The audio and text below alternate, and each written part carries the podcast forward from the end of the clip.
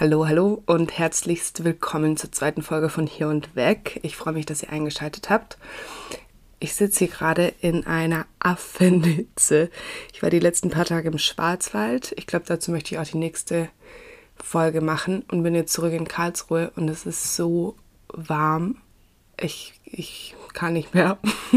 Ich habe mir so ein Kühltuch gekauft, weil ich mich über Instagram habe influenzen lassen und irgendwie Instagram-Werbung wirkt bei mir. Auch die, die ich geschaltet bekomme. Also ich kaufe mir regelmäßig irgendwelche halb unnötigen Sachen, einfach weil ich die auf Instagram gesehen habe und mir einbilde, einbilde, die wären super nützlich und ich brauche die unbedingt. Aber auf jeden Fall habe ich mir dann auch, als ich schwitzend in Costa Rica saß, habe ich Online-Shopping gemacht und habe mir dieses Kühl Kühltuch gekauft. Das soll man nass machen und schütteln und dann kühlt es. Und ich weiß nicht, ob man es auch mit jedem anderen Handtuch machen könnte, aber ich habe das Gefühl, es hilft. Und seither ja, bewege ich mich keinen Zentimeter mehr ohne. Vorhin lag ich im Bett mit dem Tuch. Jetzt sitze ich hier und habe das Tuch um meinen Hals geschlungen. Und ich bin froh über ein bisschen Kühle. Ich glaube, ich muss meine nächste Reise echt in irgendein Land machen, wo es kühl ist. Das wäre mal ein Plan. Genau. Die Folge hier, die nehme ich im Voraus schon auf, auch relativ weit im Voraus, weil morgen fahre ich nach Köln und arbeite dafür zwei Wochen in einem Sprachinternat. Und da habe ich vermutlich nicht die Möglichkeiten, das irgendwie aufzunehmen. Deshalb mache ich es lieber jetzt. Heute hatte ich euch ja versprochen, dass ich über Costa Rica rede. Ich habe ja letzte Woche über Panama geredet und die Zeit, wie ich die Zeit dort verbracht habe. Und von Panama aus bin ich dann rüber nach Costa Rica gefahren und war dann da etwas weniger als zwei Wochen. Und für die, die es nicht wissen, Costa Rica liegt in Zentralamerika. Es wird Spanisch gesprochen. Das Land grenzt an Nicaragua und Panama. Nicaragua liegt im Norden und Panama liegt im Süden. Und irgendwie Costa Rica hat mich richtig gereizt im Voraus, weil ich voll viel davon gehört hatte und viele Menschen kannte, die auch schon da waren. Es war auch richtig witzig in meiner, auf meiner Instagram Story. Ich hatte eine Brücke gepostet aus Monteverde und ich glaube, noch nie haben so viele Leute einfach anhand einer Brücke erkannt, in welchem Land ich bin und auch in welcher Stadt ich bin, weil die halt selber auch da waren. Das fand ich verrückt. Und weil ich unbedingt nach Costa Rica wollte, aber auch nach Panama und mich nicht entscheiden konnte.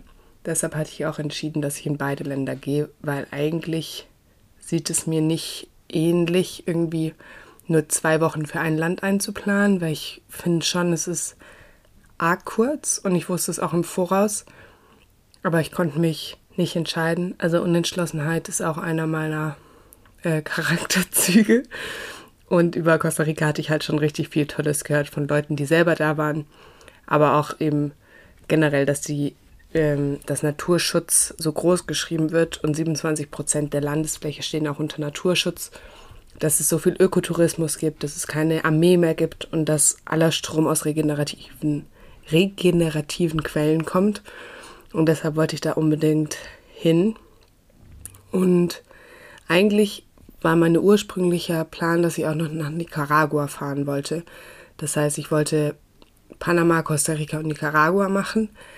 Aber in Nicaragua hätte man einen PCR-Test gebraucht, um ins Land einzureisen. Und dann hatte ich irgendwie die Option in Erwägung gezogen, noch nach Kolumbien zu gehen stattdessen und habe mich dann dafür entschieden, weil ich auch einige Kolumbianerinnen kenne. Oder was heißt einige? Ein paar. Und dann irgendwie auch hyped für Kolumbien war. Obwohl ich für Nicaragua auch hyped war, weil wir da, ich hatte Spanisch in der Schule schon. Und da hatte ich, glaube ich, in der siebten oder achten Klasse mit einer Freundin von mir mal eine PowerPoint-Präsentation gemacht über Nicaragua. Und wir mussten es so darstellen, als wären wir sozusagen die Reiseanbieter und wir wollen Werbung für das Land machen. Und es hat richtig gut funktioniert. Ich wollte dann auch selber nach Nicaragua, aber es hat dann eben irgendwie doch nicht gereicht. Und stattdessen war ich in Panama und Costa Rica. Und ich glaube, ich mache das so, wie ich das beim letzten Mal in der letzten Folge auch gemacht habe, dass ich euch einfach erzähle, wo ich war und was ich da so grob gemacht habe und wie es mir gefallen hat. Und dann am Schluss irgendwie nochmal ein abschließendes Fazit zu Costa Rica gebe. Ich hoffe, das passt so. Also wie gesagt, ich hatte echt wenig Zeit ähm, und ich glaube, man wird dem Land so auch nicht, also nein, man wird gar keinem Land in so kurzer Zeit gerecht. Vermutlich reicht nicht mal, reicht nicht mal drei Monate. Man müsste vielleicht noch länger dort bleiben. Ähm, aber das Problem hat man ja häufig bei Reisen, dass man ein Land nie wirklich erfassen kann und die Kultur und die Leute und so, wenn man nur auf Durchreise ist. Und selbst wenn man dort lebt. Also, naja, ich glaube, ihr versteht, was ich meine. In Costa Rica war es nicht so wie in Panama. Da hatte ich ja gesagt, dass es so eine Standardreiseroute gibt.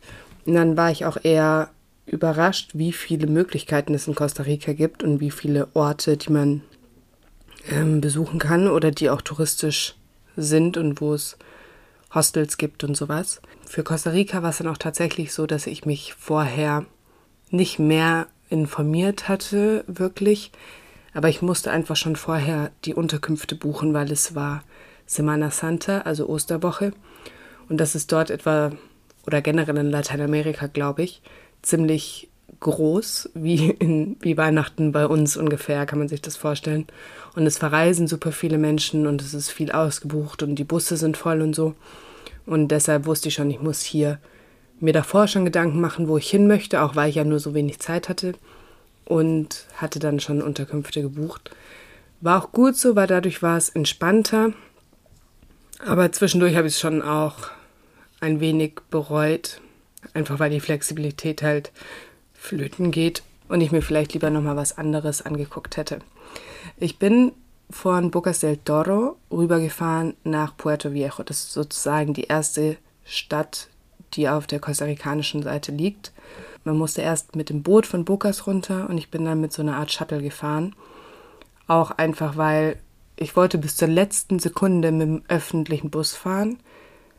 Aber irgendwie, ja, wurde es mir so angepriesen und es wurde dann auch so runtergegangen mit dem Preis und es wurde mir so schmackhaft gemacht. Und mir wurde auch gesagt, warum willst du mit den Öffis fahren? Das ergibt überhaupt gar keinen Sinn, dass ich dann letztendlich dachte, ja, okay, dann äh, fahre ich nochmal Shuttle. Obwohl ich eigentlich immer versuchen wollte, das zu vermeiden, weil man irgendwie schon weniger Einblicke meiner Meinung nach kriegt, wenn man nur in den Touri-Shuttles mit anderen Touris oder anderen Backpackern sitzt als wenn man jetzt wirklich mit dem Bus fährt und mit den Leuten dort quatscht, die im Bus sitzen oder einfach zuguckt und den Vibe spürt oder so. Aber letztendlich hat es dann auch gut funktioniert mit dem Shuttle und ich habe es dann auch nicht bereut. Über die Grenze, das war super witzig, weil man wurde dann davor rausgeschmissen und musste dann zum Migration Office gehen und dann einfach über so eine große Brücke drüber laufen. Und nachdem man über die Brücke drüber gelaufen ist, war man dann in Costa Rica, hat sich da dann nochmal seinen Stempel abgeholt für den Reisepass.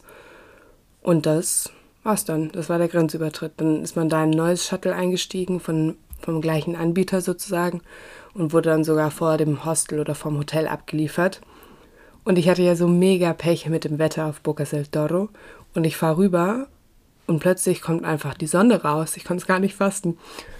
Und auch dann im Bus, ich habe rausgeguckt und ich glaube, das mit dem Wetter war nochmal noch mal so ein Special Effekt, dass ich so dachte, wow, Costa Rica meint es gut mit mir.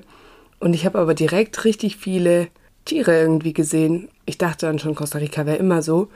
Und danach ist mir aber erst klar geworden, in diesen ersten Tagen, die ich in Costa Rica war, was ich für ein Glück hatte, weil auch andere Reisende, die in Costa Rica unterwegs waren, haben nicht unbedingt so viele Tiere gesehen, wie ich sie gesehen hatte. Und von daher, ja, das war schon krass.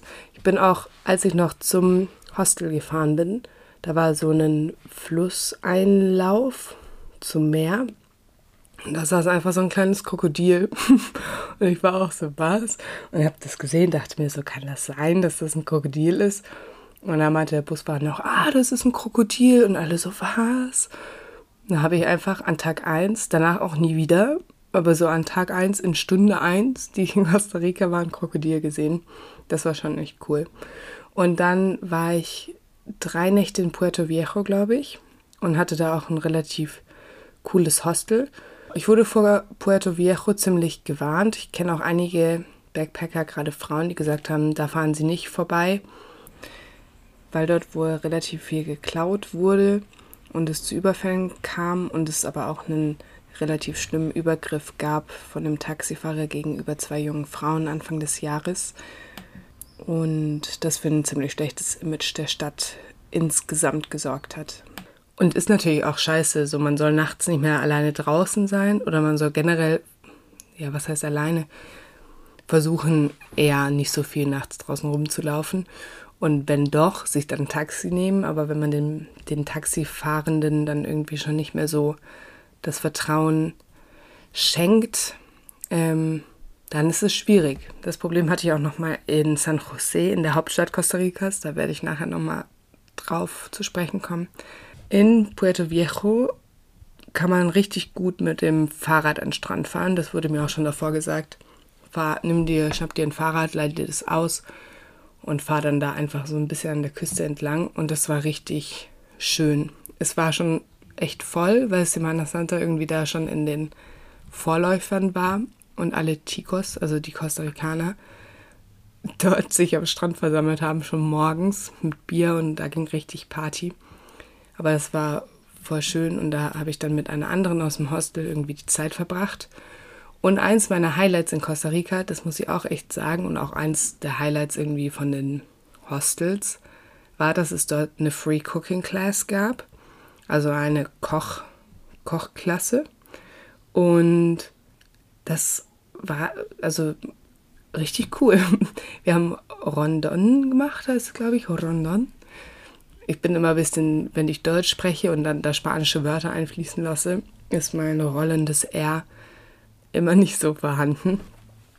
Und es war insofern cool, weil da einfach Unmengen lokales Gemüse drin waren. So Gemüse, was ich noch nie gesehen habe, aber auch andere Sachen, wo ich wusste, die gibt es, wie zum Beispiel Yucca, aber wo ich nicht wusste, wie schneidet man Yucca klein, wie macht man die Schale ab, wie muss man das kochen und so. Und der Hostelbesitzer war auch richtig nett und der macht das immer, wenn er Lust drauf hat. Und zwar sonntags, weil das wohl eine kostarikanische Tradition ist, dass sonntags irgendwie alle Familienmitglieder und Freunde und so zusammenkommen und jeder bringt was mit.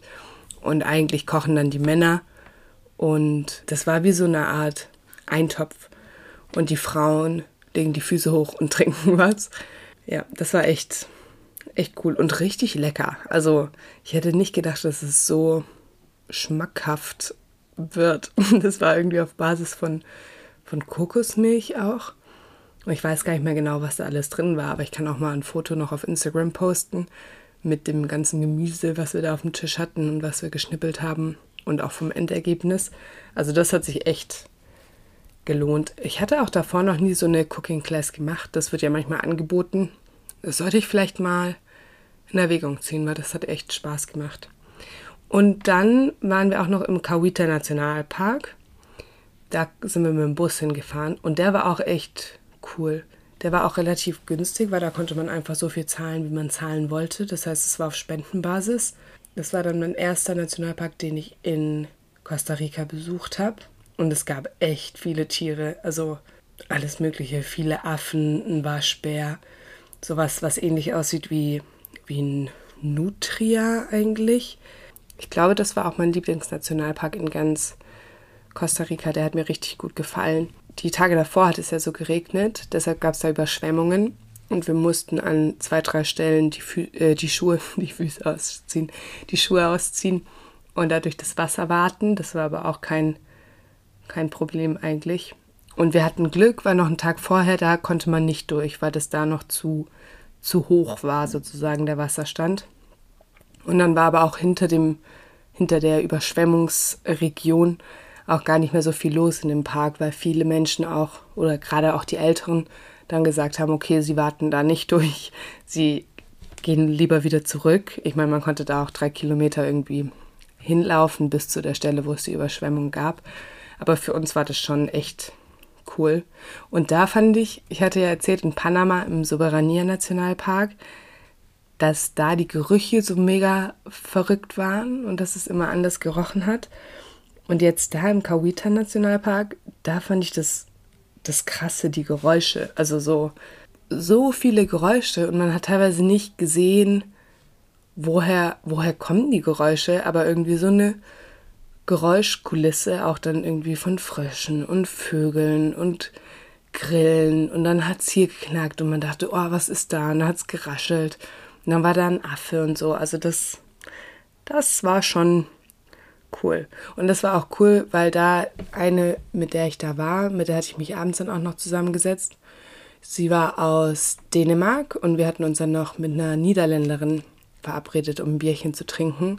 Und das war richtig nett, weil die beiden auch irgendwie aktivistisch in gewisser Weise auch waren und wir uns dann auch irgendwie über Feminismus und Sexismus und sowas unterhalten haben und über so Themen, über die ich da lang nicht mehr drüber nachgedacht hatte, weil ich nicht oder nicht gesprochen hatte, weil ich nicht Leute hatte, mit denen ich drüber sprechen konnte.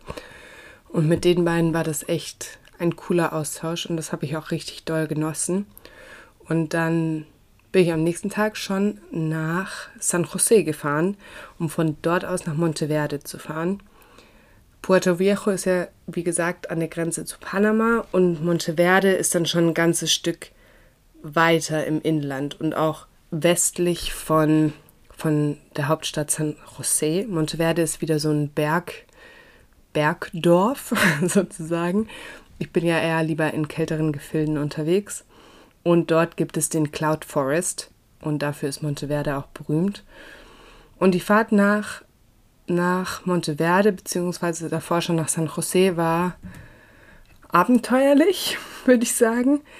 Ich wusste irgendwie nicht, dass es in Costa Rica anders läuft mit den Bussen, weil in Panama bin ich immer irgendwo eingestiegen und kam dann irgendwo raus und wurde weitergeleitet und wieder irgendwo eingestiegen. Und für den Bus von Puerto Viejo nach San Jose hätte man sich aber ein Ticket kaufen müssen, schon im Voraus, was mir aber irgendwie nicht nicht klar war. Aber letztendlich, ich habe gebankt und habe dann aber tatsächlich noch ein Ticket bekommen.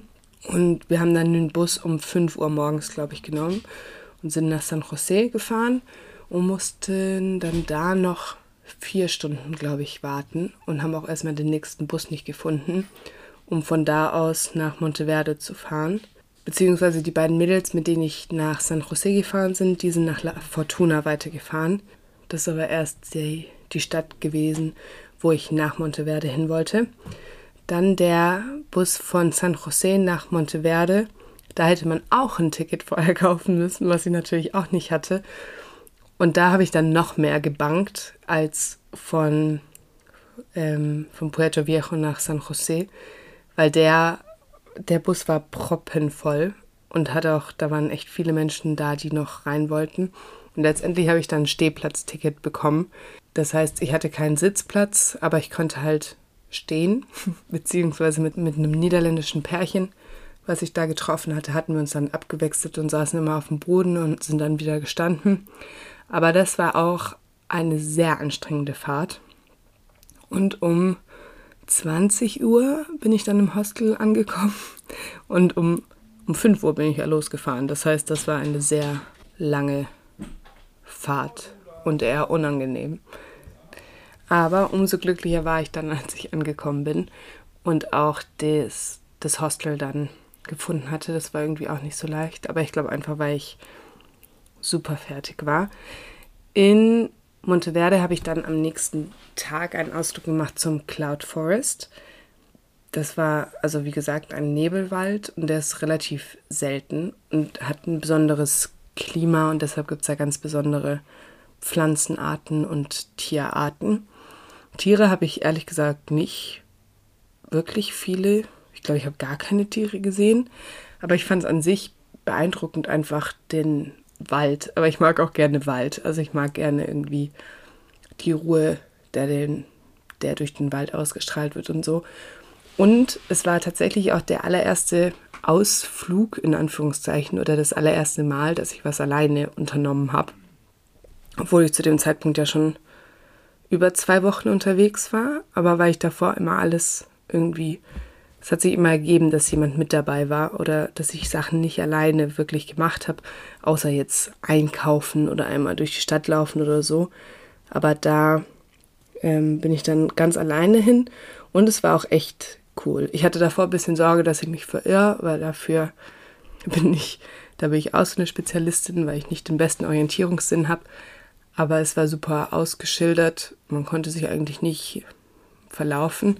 Und es war insofern schön, dass ich irgendwie auch wirklich die, den Wald auf mich wirken lassen konnte, ohne irgendwie gehetzt zu werden oder dass mir jemand was dabei erzählt oder so, sondern einfach so die Magie des Waldes wirken lassen konnte. Deshalb, es hat mir echt richtig gut gefallen. Es war zwischendurch sehr nass und wolkig und nebelig, aber bei einem Nebelwald war das dann halt der Name im Programm. Und es gibt da auch ein Studententicket, dann muss man nur die Hälfte zahlen. Ich glaube, eigentlich hätte der Eintritt 24 Dollar gekostet und so hat er 12 Dollar gekostet. Das heißt, falls ihr einen Studierendenausweis habt, ähm, fragt da auf jeden Fall nach, dass ihr das vergünstigte Ticket bekommt. Genau. Dann in Monteverde war ich zwei Nächte und dort habe ich dann auch einen Typen wieder getroffen, den ich schon in Bocas kennengelernt habe. In Monteverde war ich zwei Nächte und war da eigentlich nur im Cloud Forest. Und habe ich da sonst noch was gemacht? Ich glaube nicht. Einmal war ich, da bin ich noch mit zwei Mädels so einen Berg hochgelaufen. Da gab es eine relativ coole Aussicht. Ah doch, und da gab es noch so eine Baumbrücke. Das war so eine Brücke, wo die Wurzeln so, also es war eigentlich ein Baum, es war ein Baum und die Wurzeln sind so in runtergegangen. Das ist aussah wie so eine Brücke. Das war schon auch cool. Aber wir dachten, es wäre so ein richtiger Geheimtipp, aber es war dann schon ein bisschen überlaufen, weil es halt eins der einzigen Sachen war, die man da gratis machen konnte. Beziehungsweise, ich glaube, das war auch auf Spendenbasis. Ja, aber wo man halt nicht so viel Eintritt zahlen musste. Und dann bin ich mit dem Shuttle, ja, wieder Shuttle, aber dieses Mal, weil es war irgendein Osterfeiertag und es fuhren keine öffentlichen Busse. Das heißt, dieses Mal lag es nicht, wurde ich nie überredet oder so. Und es lag auch nicht an Faulheit, sondern an den Umständen. Aber das war auch cool, weil man mit dem, erst mit dem Bus gefahren ist, dann mit einem Boot. Die meiste Zeit war über ein Boot, weil man so einen großen, so einen See überquert, um von Monteverde nach La Fortuna zu kommen. Deshalb hatte das schon fast so einen Charakter von Natur, weil wir eben mit dem Boot da drüber geschippert sind. Und das war echt angenehm und ging dann auch schnell rum. Und man hatte auch ein bisschen mehr Platz als in so Bussen teilweise. Und dann, nachdem man mit dem Boot über den See gefahren ist, musste man auch mal ein Stückchen mit dem Bus oder mit dem Shuttle eben fahren. Und dann sind wir da angekommen in La Fortuna mit zwei Mädels, mit denen ich davor auch schon das, mit denen ich die Wurzelbrücke da angeguckt hatte. Die sind mit mir gefahren. Die hatte ich auch schon kennengelernt, als ich nach Monteverde gefahren bin. Das heißt, die hatte ich am Busterminal schon kennengelernt. Die waren richtig lieb und wir haben uns voll gut verstanden. Und mit denen habe ich dann auch die meiste Zeit in La Fortuna verbracht. In La Fortuna, da ging es mir für diejenigen, die die erste Folge gehört hatten und sich erinnern, da hatte ich geredet von Valle de Anton und dass ich danach in Bukete war und dass beide eigentlich ähnlich waren, aber dann doch nicht so sehr. Ich hatte das Gefühl, das gleiche war jetzt auch wieder so mit Monteverde und La Fortuna. Da war auch Monteverde irgendwie klein und süß und touristisch, aber nicht so doll touristisch. Und dann bin ich nach La Fortuna gefahren und habe irgendwie so mehr oder weniger das gleiche erwartet. Und da gab es aber echte so Ressorts am Stadteingang und da tobte richtig der Bär. ja, das heißt, da hatte mich dann auch schon wieder meine Erwartungen getrügt. Ich hoffe auch, ich meine, dadurch, dass ich das hier erzähle und dass sich vermutlich auch vorrangig Menschen anhören, die selber Interesse an Panama oder Costa Rica oder an den Ländern oder an den Orten haben, von denen ich hier erzähle, hoffe ich, dass ich nicht zu falsche Erwartungen schüre, dass ihr dann das Gleiche denkt, so, ah, die Anna hat damals das erzählt und jetzt ist es ganz anders, weil es ist natürlich immer alles anders. Also ich habe auch schon Leute getroffen, die in Costa Rica waren und in Panama und die komplett andere gegensätzliche Sachen oder von Erfahrungen berichten, wie die, die ich gemacht habe. Das finde ich schon auch verrückt, weil manchmal denke ich mir dann auch so, wie kann das sein, dass wir zur gleichen Zeit am gleichen Ort waren und es so arg unterschiedlich wahrgenommen haben. Aber so ja, ist es ja immer. Von daher denkt dran, das ist alles subjektiv. Und ihr könnt nichts auf die ba bare Münze oder wahre Münze. Naja, ihr könnt nichts auf die wahre oder bare Münze nehmen, was ich hier sage. Dann sind wir dort angekommen in La Fortuna und da gibt es auch einen Vulkan, der ziemlich berühmt ist, wo man wandern gehen kann. Also es ist auch eher so ein, so ein Wandergebiet und es gibt heiße Quellen. Ja, das waren so die Hauptpunkte, die ich mir auch schon davor aufgeschrieben hatte, die mir so jeder gesagt hat, geh da unbedingt hin. Bei dem Vulkan, es gibt einige Sachen, die man dort machen kann, die aber nur so halb legal sind. Und ich habe die tatsächlich nicht gemacht, weil ich hatte von ein paar Leuten gehört, die das gemacht hatten, die dann aber meinten so, nee, da stand oben schon die Polizei. Zum Beispiel auch bei einem Krater, auf dem man hochwandern kann. Oder ich glaube, man könnte theoretisch auch auf den Vulkan selber wandern, aber das ist auch nicht erlaubt. Aber ich habe mich da auf jeden Fall im legalen Bereich aufgehalten und ich war drei Nächte da. Und ich war einen Tag in so einem Park in der Nähe vom Vulkan wandern. Das hieß El Silencio. Und das war auch, das ist nicht, das ist so ein privater Park gewesen. Also es ist nicht das Hauptbesucherzentrum oder sowas, aber war auch wesentlich günstiger und nicht so überlaufen. Das heißt, das ja, geht da unbedingt hin. Das war echt cool. Da konnte man auch laufen und Vögel sehen und Aussicht genießen, Blick auf den Vulkan genießen, obwohl es ziemlich bewölkt war. Aber wir haben zumindest unten das, unten das gesehen, wenn auch nicht die Spitze. Und man konnte über so ein Lavafeld laufen und so. Von daher, das war schon echt cool auch. Und da ganz in der Nähe gibt es heiße Quellen. Und die heißen Quellen sind in, an, sind einfach in einem Fluss. Also es ist ein Fluss und da kommt einfach so Badewannen heißes Wasser raus an manchen Stellen. Und da kann man sich dann reinsetzen und chillen. Das haben wir dann auch gemacht. Ich und die beiden Mädels, mit denen ich eben auch schon davor unterwegs war. Und das war echt angenehm. Es war proppenvoll. Ich glaube, ja, ich weiß gar nicht mehr so genau warum, ob da noch Feiertage waren. Aber auf jeden Fall super viele Touris, die da halt chillen und dann mit ihrem Bier und Softdrinks und sowas sich da reinsetzen und dann da einfach den ganzen Tag Badewannen-Feeling gemeinsam sind. Und das war schon cool, aber ich glaube, mir war es ein bisschen zu voll und zu überlaufen. Und da in der Gegend sind nämlich auch die ganzen Ressorts und so große ähm, Übernachtungsmöglichkeiten, die eben auch Zugang zu dem Thermalwasser haben und dann da sozusagen ihr ihre Unterkunft drauf aufbauen in gewisser Weise, wenn es Sinn ergibt. Und ja, das war schon echt cool. Und normalerweise gehen da richtig viele Leute auch abends hin mit Kerzen. Man sieht dann, wenn man tagsüber da ist, auch den Wachs, der überall ist, weil die Kerzen runtergebrannt sind. Aber wie gesagt, ich bin auch ein Schisser und ich habe mich da irgendwie nicht so nachts gesehen mit betrunkenen Menschen und Kerzen und Wasser. Und dort gibt es nämlich auch kein Netz. Das heißt, man kommt auch nicht so einfach zurück. Und deshalb war ich da nur tagsüber, aber ich fand es auch tagsüber richtig cool. Ich weiß nicht, ob ich es das nächste Mal nochmal nachts machen würde. So von wegen über den eigenen Schatten springen. Aber ich kann es ehrlich gesagt nicht sagen, ob ich es machen würde oder ob ich, ob ich wieder sagen würde, nee, nee, geht lieber alleine, ich bleibe hier.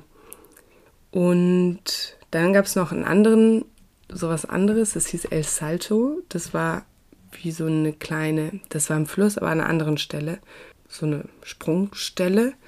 Und da gab es auch ein Seil, man konnte ins Wasser springen oder von so ein paar Felsen konnte man runterspringen. Und das war cool. Also da bin ich dann tatsächlich auch runtergesprungen. Zwar nicht vom höchsten Felsen, aber von dem niedrigen. Und das ja, ich habe ein bisschen mentale Überzeugungsarbeit für mich selber gebraucht, weil runterspringen ist jetzt auch egal von was nicht meine Lieblingsaufgabe. Ich habe mir auch vorgenommen, ich muss jetzt mal häufiger wieder von irgendwie vom 3 oder 5 Meter Brett springen im Freibad, einfach um ein bisschen meine Ängste zu überwinden. Ich glaube, vom 10 Meter Brett bin ich noch nie gesprungen. Ja, vielleicht fange ich auch leicht an und springe erstmal vom Startblock. ähm, naja, auf jeden Fall irgendwie sowas in die Richtung will ich mal demnächst oder diesen Sommer noch machen.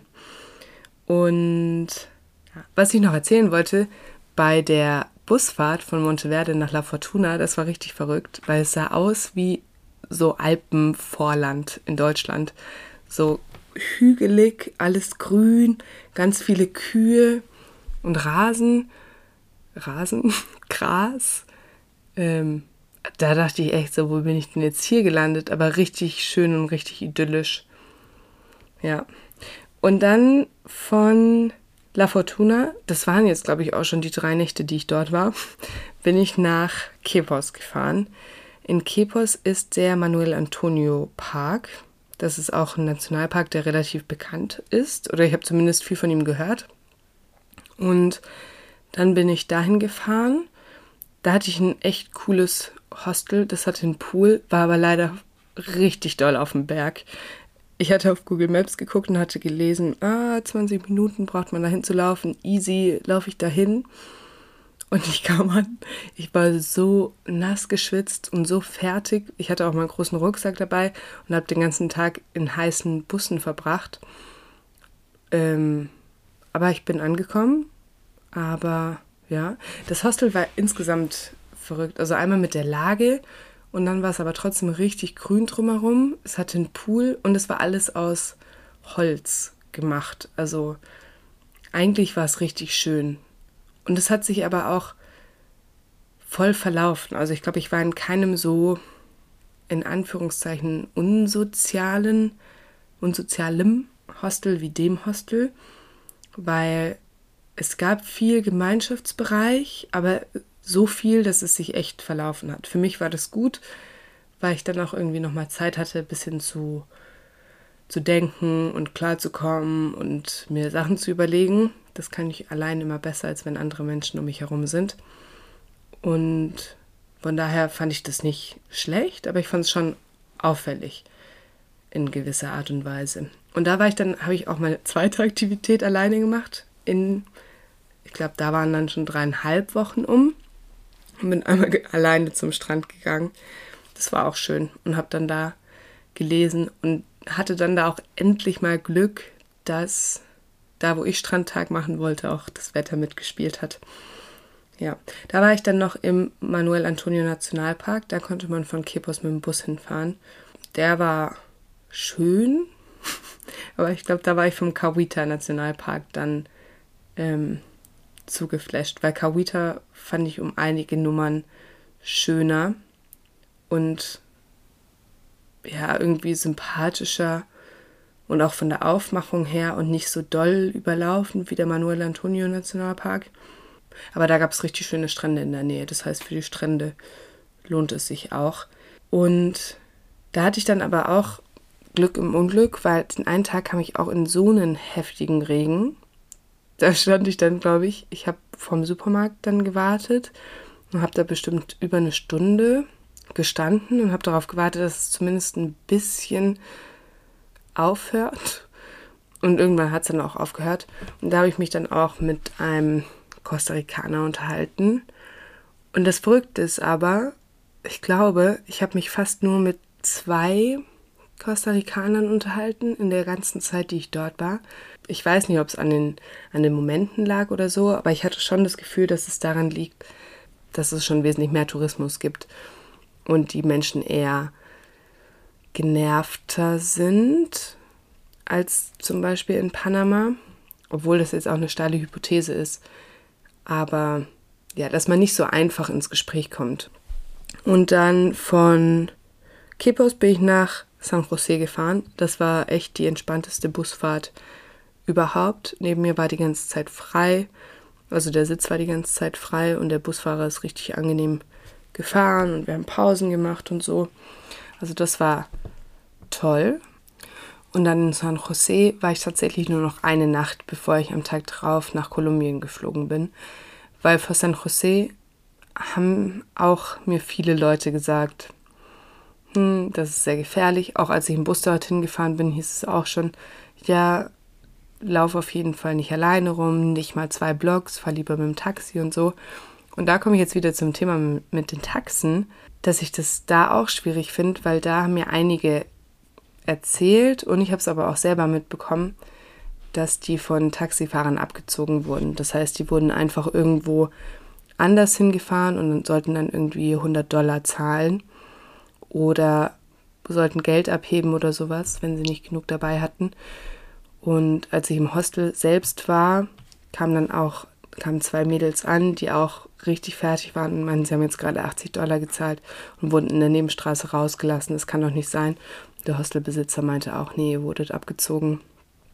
Ähm, ja, das ist dann auch blöd, wie vorhin, dass einem, also wie in Puerto Viejo, dass einem halt gesagt, oder dass man selber denkt, man fährt Taxi, dann ist man irgendwie auf der sichereren Seite. Aber wenn einen die Taxifahrer oder Taxifahrerinnen, aber ich habe eigentlich nur Taxifahrer gesehen, abziehen ist halt auch ähm, blöd sagen wir so. Ich habe so gehandhabt, dass ich dann immer ein Foto gemacht habe. Also ich habe die auch gefragt, die Taxifahrer, und habe gesagt, hey, ich habe gehört, es wird viel irgendwie abgezogen oder so.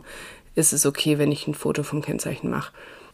Und dann wussten die schon, dass ich vorsichtig bin oder da irgendwie hinterher bin.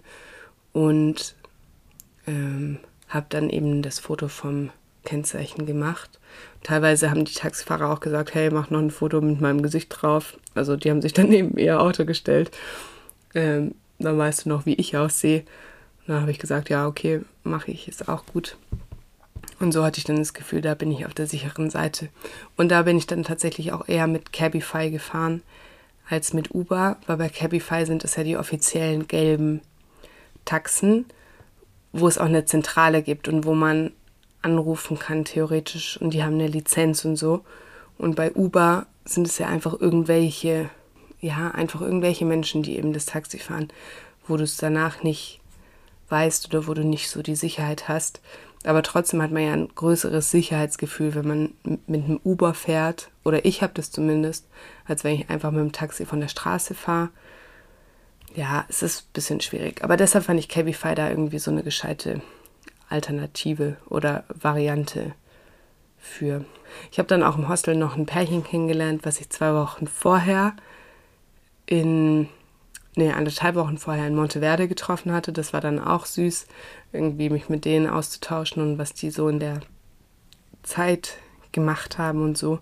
Und dann, da habe ich dann aber auch echt nichts mehr groß gemacht. Also ich habe in San Jose auch nichts besichtigt, weil alle mal meinten, da gibt es nichts zu besichtigen. Ich war mir nicht sicher, ob ich es nicht vielleicht doch angucken will oder so. Aber dann habe ich mich dagegen entschieden und finde es jetzt auch nicht unbedingt schade drum. Bestimmt hat die Stadt auch schöne Ecken, aber ja. Und so schnell war dann auch meine Zeit in Costa Rica schon rum.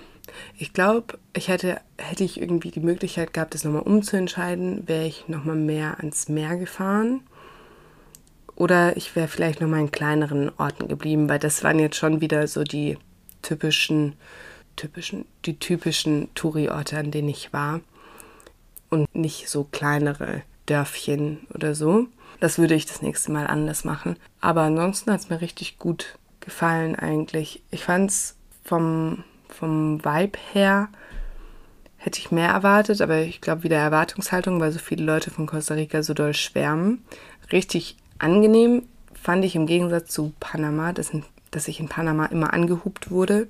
Und das war in Costa Rica viel weniger, beziehungsweise teilweise auch gar nicht, weil die Menschen irgendwie mehr den Tourismus gewöhnt sind, glaube ich, und deshalb nicht so hupen. Und mir ist aufgefallen, dass in Costa Rica viele junge Leute auch unterwegs waren. Nicht so viele Deutsche wie in Panama. In Panama waren es arg viele Deutsche, die ich getroffen habe. Natürlich auch viele Deutsche, aber nicht so vom Verhältnis her.